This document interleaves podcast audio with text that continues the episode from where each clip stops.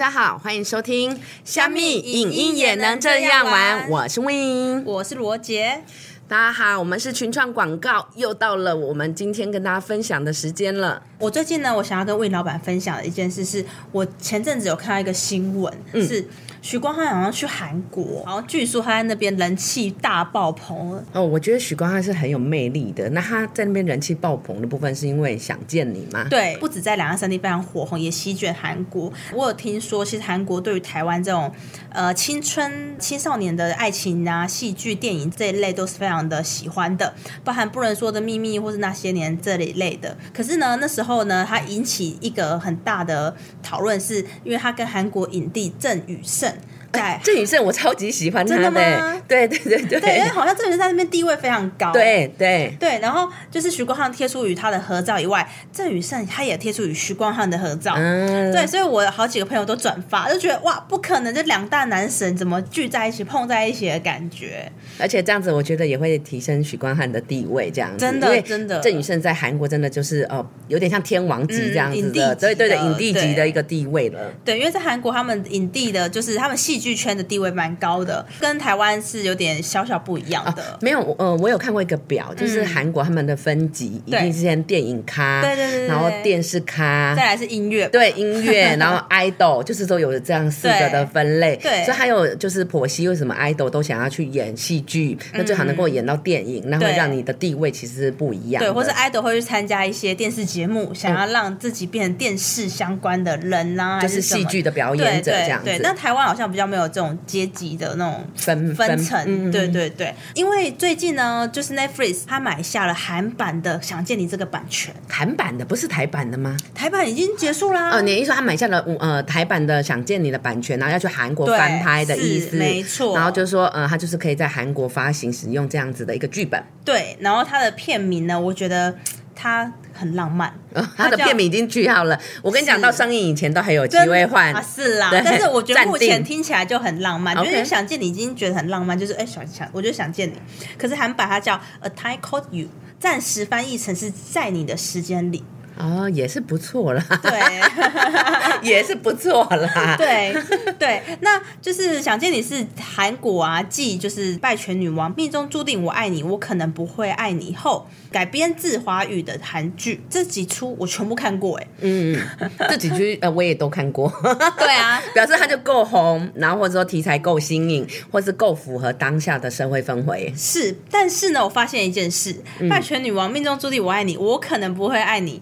都已经是十年前的电影，呃，就是戏剧了。就是那时候，呃，华剧正夯，然后正热的的呃的时候，这样子。那但是我们现在竟然已经十年了，对，所以我马奇吓一大跳，所以。还好是想见你哦，就是稍微的翻回一层这样子，他们也就是韩国还是觉得哎，台湾东西还是不错啊，或是亚洲，因为其实韩剧它翻拍的市场并不会只在韩国、台湾，它是在整个亚洲，甚至有一些西洋的国家，其实他们都会看的。所以我觉得是说，因为有了串流平台以后，不论是 Disney 加或是 Netflix 的部分，其实说呃戏剧的这个影响力更是无远佛界，然后更是可以呃去扩大。那我觉得要被翻拍的部分的话，我们今天会跟大家分享很多。翻拍的这个戏剧或者好的呃影片的部分，嗯，我觉得就是说，其实剧本还是最重要的。就是剧本的编写是会吸引人，然后有共鸣的。对，那即使它被改编到，不论是呃，我举例，可能假设是呃泰国也好，韩国也好，或是日本也好，是，就是说其实它的呃反差或落差不会太大，或者说甚至能够被美国改编，那那也是大家都有共同的共鸣跟呃共同的，就是说对于这个人性的观察，或者说对于这个事件的观察是有共鸣的。对对，就是大家对于他的角色或设定一些情节，或者哎。其实他是知道，只是他是想知道说，如果被改成就是不同国家，他们怎么接地气，他们怎么跟当地的文化做一个结合，也许有时候是蹦出新火花的。是是是，不过我觉得就是说要改编好，其实不太容易耶，不容易，因为大家会拿你去跟原版比较啊，就像翻唱一样，都拿去跟原唱比较，但是原唱已经有一个呃先入为主，大家对他的认识了，翻拍也是原版，大家都会已经有一个期望在，他希望你要超过那个期望，他才觉得这是好的翻拍。那那我觉得这个是一个就是呃已经是戏剧，然后再去翻拍成另外一个部分。我觉得就是说像有小说，或者说呃同一个文章的一个起点，然后就是哎，我认为短篇小说或者说短的这个叙述的故事，我想要把它改编成一个剧本，我觉得这个也是一个需要很大的动力跟功力的部分。对啊，对啊，像是今年有个电影，它是翻拍，就是迪卡很红的翻拍迪卡的，对啊，真的假的？好，你赶快分享，我好想知道。是那个我吃了那男孩一整年的早餐，有有有有有，对，他就是在迪卡很红，他后来他被翻成小说，小说再翻成电影，哇，好酷哦！对啊，这是真实事件，而且据说真实事件男女主角今年结婚。啊，真的，对，然后说是元年，然后刚好电影也上映了，所以这个是呃有情人终成眷属的，然后又是一个非常美满的，从低卡上面，然后可以他们的故事变成小说，变成电影。其实那些年也是啦，就是如果魏老板你自己有印象深刻不错的翻拍啊，不论是怎样的再度的以他的形式转换，或是是小说或是什么，有有。其实呃，当罗杰一跟我讨论这个部分的话，我第一个想法是，哎，我觉得说像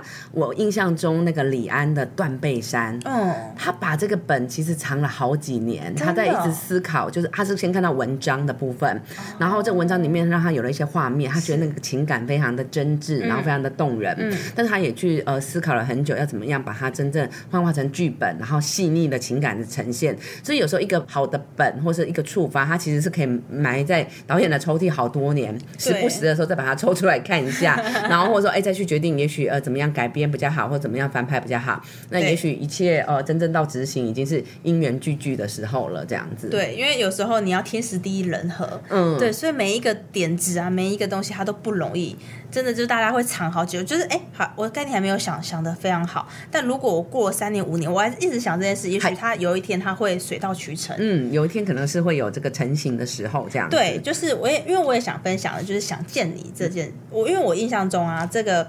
呃，编剧还有分享，想见你怎么生成的？他是说有一天在他的梦境，他梦到了就是一个点。但我有点忘记他的点是，他他只是说好像就是好像很想，我现在就想去见你这样，然后他就觉得他起床，他觉得很浪漫，呃，我听了都觉得很天马行空，但是没有他就是他分享的，然后 就是一个契机点，就而且是一个梦境哦，OK OK，所以说是美梦成真吗？我觉得是，啊而且他塑造蛮大的成功，但是他当然在梦境不会有这么多的复杂的情节，对对对，但是他是一点一滴把它完成，因为他保持着最终这很浪漫的故事，然后他去把它再更活化。化成不同的形式，这样子，嗯，对，所以其实我就很期待想见你的韩版翻拍，我也很想知道是说，因为在戏剧里，他有去结合二零零三年台湾正值 SARS 的疫情爆发，所以剧里面拍拍出徐光汉饰演的角色，他是不管在机场租车或是探监，他都戴上口罩，这大家现在应该觉得很似曾相识啊，因为我们现在都在戴口罩嘛。然后他们剧里的妈妈还不忘从加拿大打电话提醒他记得戴口罩，就是我们在还原台湾那时候疫情的状。状况这样子，所以也许韩版的部分，它就会改编这几年的这个呃 COVID nineteen 的一个状况，也许或是或。或者当地的流行病，对，或是或是那时候有其他更大的事件，因为其实，在 SARS 在韩国那时候其实没有非常的严重，是是，对，所以我很期待说，哎，那他怎么跟韩国的一些时事去做一个结合？因为每一个国家都有自己发生的重大的事件时事这样子，所以我会觉得，哎，就是我会想起来他们到底会怎么去做一个转换转变，嗯，对，或是说那时候想见你，他是以台南作为一个基地，那韩国会在哪里呢？釜山吗？还是就他他的呃对照的点，或者济州岛？什么之类的，对我比较期待的会是是说，嗯，因为剧中有黄宇轩跟陈韵如的部分，那要如何让观众一眼就可以辨别这两个角色的差别？对，他现在到底是在哪一个时空？然后或者说愿意看下去，所以我觉得也蛮考验呃整体的这个结构线，他们会不会去修改，或是再去做编写？真的，对，这个也是我比较期待的。对，所以我那时候就觉得那个柯佳燕很会演诶，他那时候在最后的时候，他有演这两个，他把这。两个演的，哎，我一看就知道他拿一个谁，哪个角色。我觉得他非常很，就是很酷，因为你毕竟你在同一部剧，你要一人饰演两角，我觉得这很难。嗯，所以那时候他们选角都有特别选过。有，嗯，而且我觉得穿越的设定的部分，其实要做很多的沙盘推演。对，对他一定要让这个呃线索是合理的。对，然后还有就是说这样子交错复杂，又不至于乱到观众看不懂。对，对，然后还要有耐心追下去。我觉得，所以这个就是说，在整体的。呃，这个编剧的呃也好，或者说脚本的设定也好，它需要经过不断的反复推演的，才会让它的合理性是提高的。而且就是说，现在大家其实都很会去抓漏洞，对，然后去很 debug，讨论，对对对。所以就是说，嗯，在整体的回放的部分，它一定要有这个合理性的铺陈，我觉得是很重要的。所以我很期待韩版会怎么再让它好像更有火花、更不一样的感觉。那讲到韩国近年来他们的题材非常多元，尤其是我记得前几年很红的丧尸系列。那真的是引发风潮啊！其实丧尸系列，哎，以前香港就有那个僵尸有鬼哦，林正英，对对对对对，以前的这个呃，也就是有这个系列的风潮。哎，不过你看，就是风水轮流转，或者剧本轮流转，然后尸术系列还要经过比较现代化的这样子的。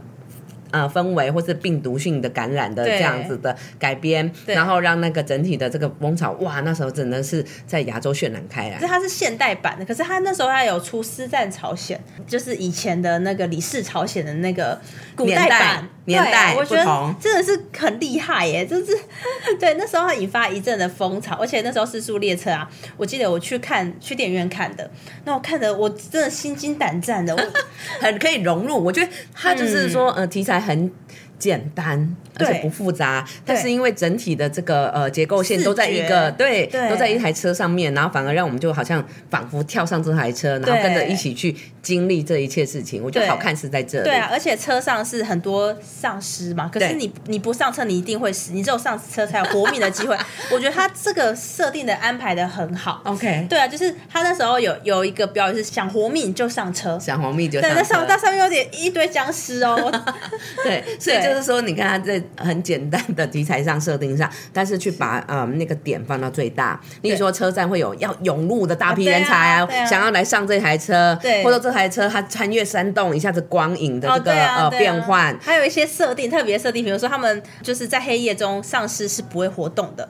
对，或是他们是听声音，他们看不到，所以就是山洞的部分就是救命的根源。对，所以我觉得他在这时候设定，他都有蛮就是设定出来，我觉得这是他们蛮厉害的部分。所以那时候呢，就是《私速列车》，它不止在亚洲卖的很好的版权，它包含是西方都是，所以它也大获好莱坞的青睐。那时候就有五家公司，他们就一直在竞争这个版版权。那应该是价高者得吧？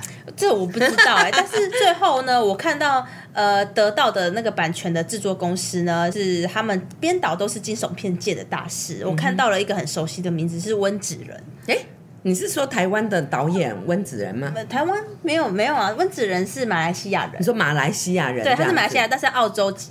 澳洲籍。对，哎，他的作品有什么啊？安娜贝尔。哦，就是也是恐怖片，对，他是恐怖大系列的这样。对，他是华裔的，华他马来西亚人华裔，但是他他是拿澳洲籍的，所以我那时候我就觉得，哎，就是还蛮期待他们要怎么让他更恐怖，因为温子仁是我一个很期待、很认识的一个导演监制这样子。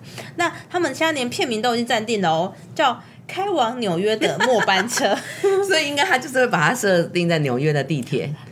我觉得，对，我觉得，其实我觉得纽约的地铁也很有风情哎，因为纽约的地铁已经有百年的历史，然后又旧旧脏脏的，对，然后呃上面其实很多的故事，对。对，那其实那个也是纽约很经典的一个代表的呃场景。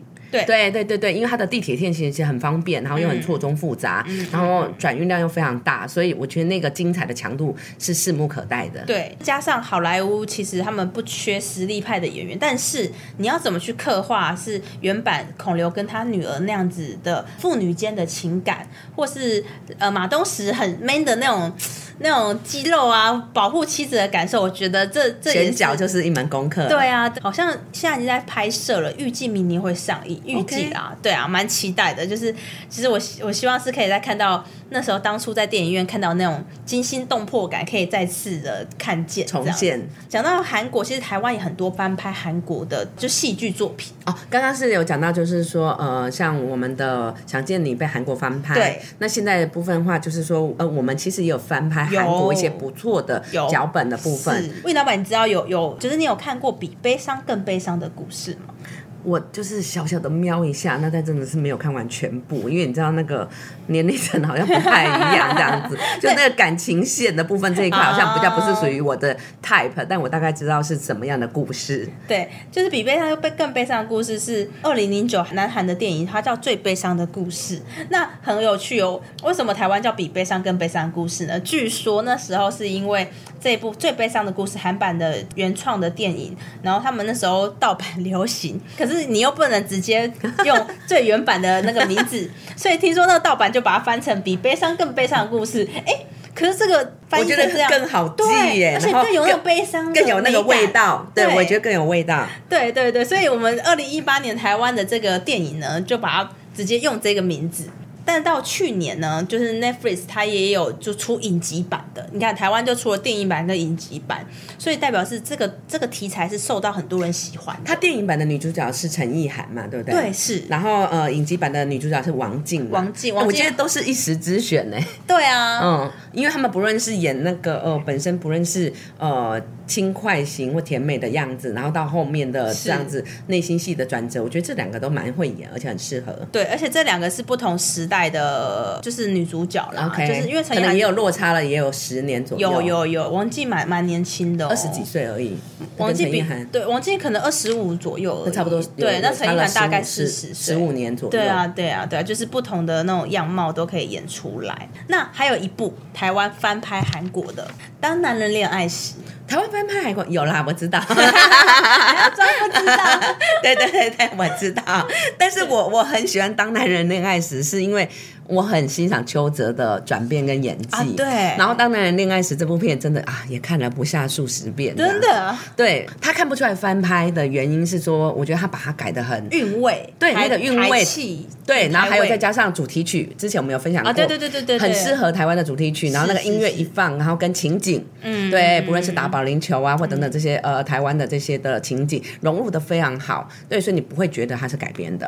对，可是可是我觉得是好像是台湾人比较可以知道这个接地气的韵味吧，因为那时候他有在中国上映，他把它改成是呃，就是卷舌音的中文版本啊。你的意思说是呃，就是说这个版本台湾拍的版本有把它重新配音，然后只有在大呃上映大陆直接上映，对对对，然后我觉得他们应该没有办法 catch 到，对，然后连我们看都觉得怪怪的，可是他们。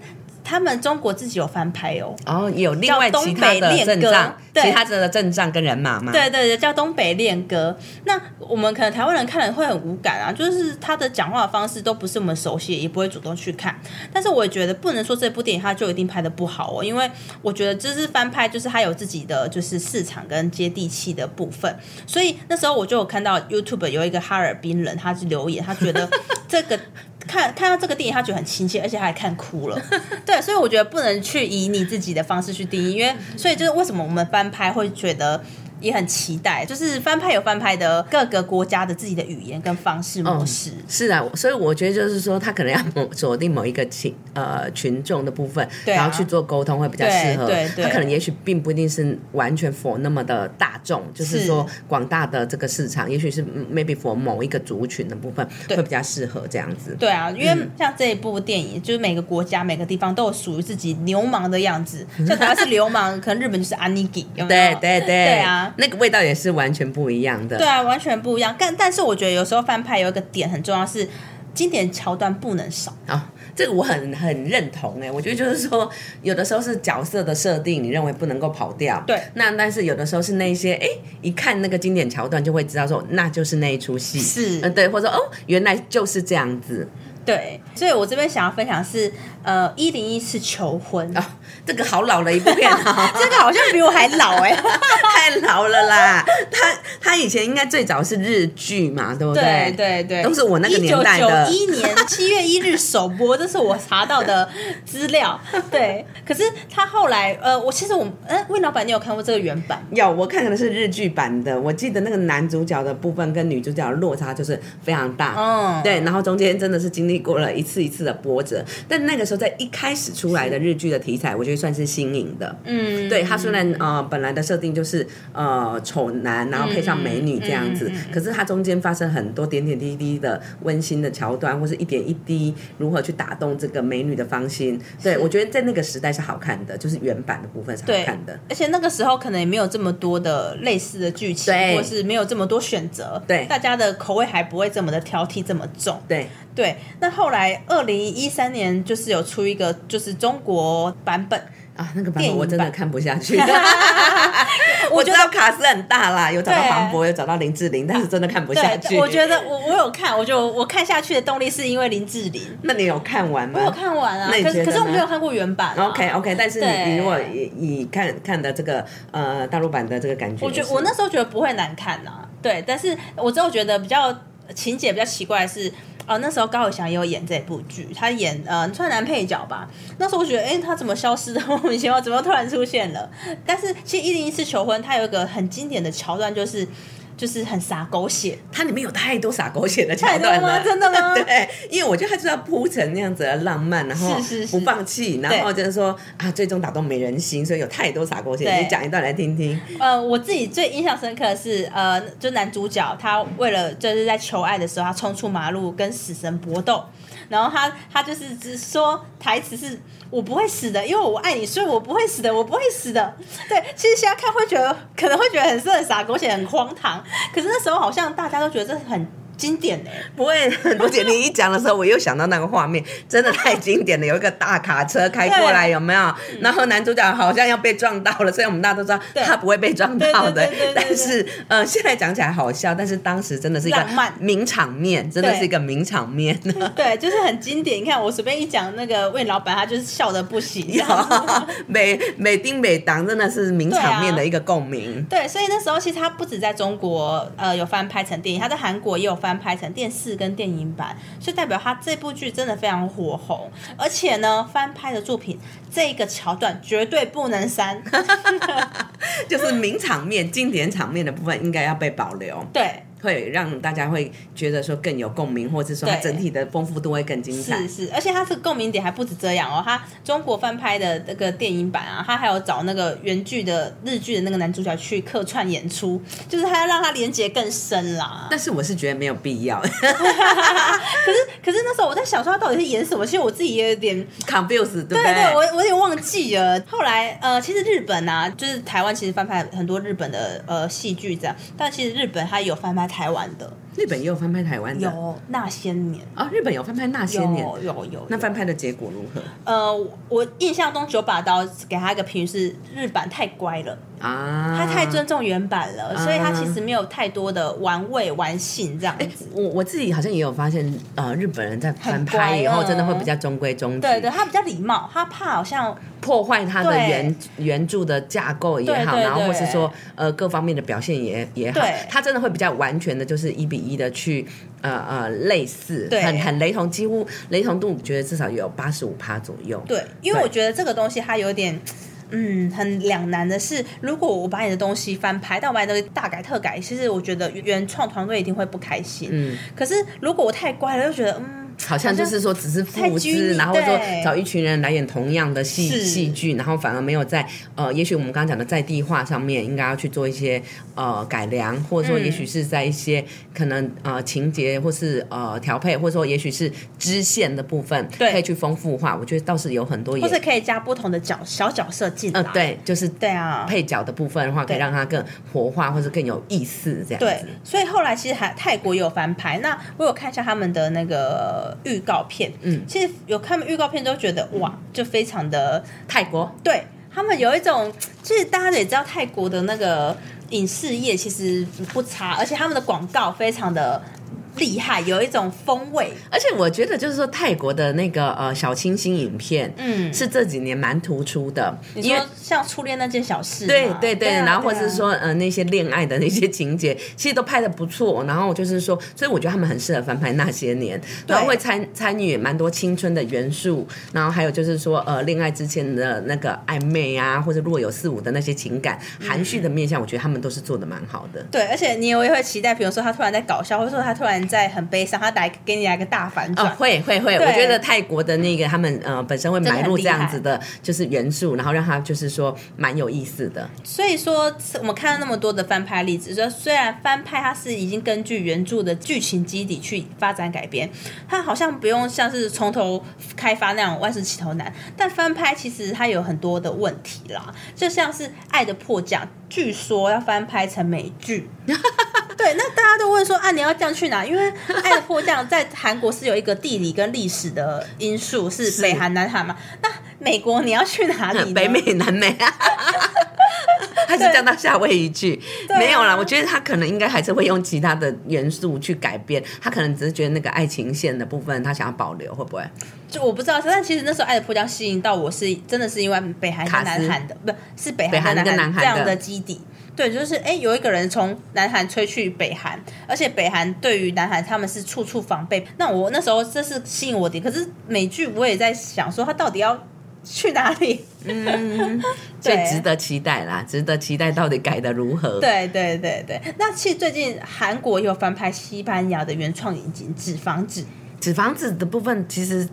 我觉得他在剧情上面的部分还蛮蛮热卖的这样子，嗯，然后已经呃讨论度也很高，所以我觉得要翻拍就是很热卖的的这个影集的部分有一点点难度。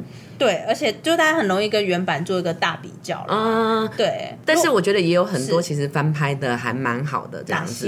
对，就像哎，最近我看了一部大陆的，它叫做《玫瑰战争》《玫瑰之战》这样子，那是戏剧。那呃呃，在美国的部分应该叫做什么？呃，律师娇妻还是美版的部分叫？好像有听过，对对对对对，嗯，我查一下叫做什么，没问题。